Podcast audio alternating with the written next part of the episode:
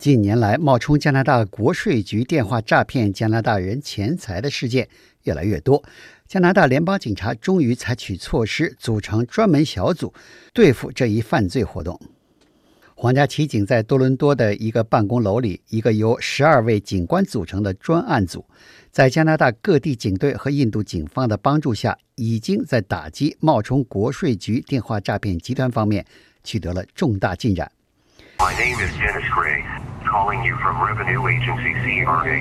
Ever heard that message? Well, it's a lie. Not the real Canada Revenue Agency. Canada Revenue Agency filed a lawsuit against your name. Instead, it's one of the largest cyber schemes in Canadian history.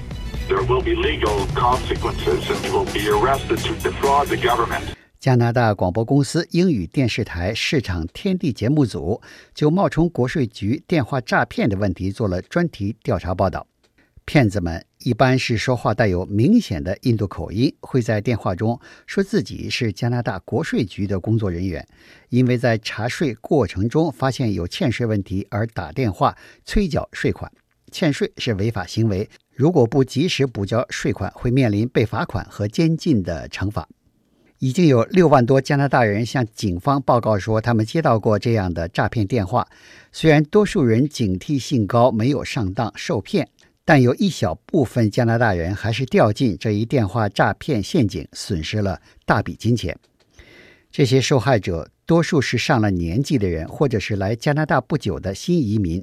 有的受害者连毕生的积蓄都赔了进去。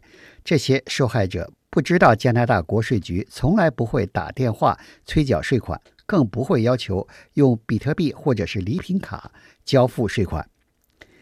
二零一八年，加拿大广播公司英语电视台市场天地节目组的调查发现，冒充加拿大国税局诈骗的电话来自印度孟买的一座公寓楼，骗子们每星期一到星期五从那里给加拿大的电话号码打电话进行诈骗。印度警方当时告诉加拿大广播公司记者说，他们从来没有接到加拿大警方要求协助侦破冒充国税局电话诈骗案件的请求。在这个问题被提到加拿大议会后，联邦自由党政府公共安全部长会同皇家骑警总监做出决定，由皇家骑警成立代号“明锐”的项目。与印度警方联合打击冒充加拿大国税局电话诈骗的犯罪活动，并派遣皇家骑警警官常驻印度，协调两国警察针对电话诈骗团伙的破案活动。此外，还得到了五眼情报联盟中的美国、英国、澳大利亚和新西兰情报机构的帮助，还从微软公司网络犯罪实验室获得了帮助。结果是，不到一年，印度警方已经采取了三十九次针对电话诈骗中心的抓捕行动，当场逮捕了四十五名涉嫌电话诈骗的犯罪嫌疑人。同时，加拿大警方也锁定了若干电话诈骗团伙在加拿大的同伙，这些人帮助把骗取到的金钱汇到印度的账户。We have a three pronged approach, if you will uh, prevention, disruption, and enforcement or investigation. So, with that, the prevention piece is the awareness to the public, uh, the education of the public, to essentially put out bulletins, advisories to get them to stop.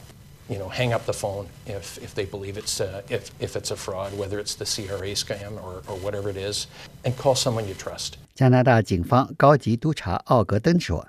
这一打击冒充加拿大国税局电话诈骗的行动有三个侧重点，这就是预防性的告诉加拿大人要警惕冒充国税局的电话诈骗活动，找到并取缔电话诈骗团伙，对抓获的电话诈骗分子绳之以法。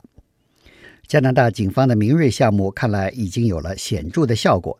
近几个月来，加拿大反诈骗中心收到的冒充国税局电话诈骗的案件大大减少。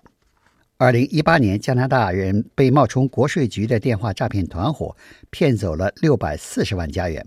二零一九年到目前为止，加拿大人损失的钱数只有一百五十万加元。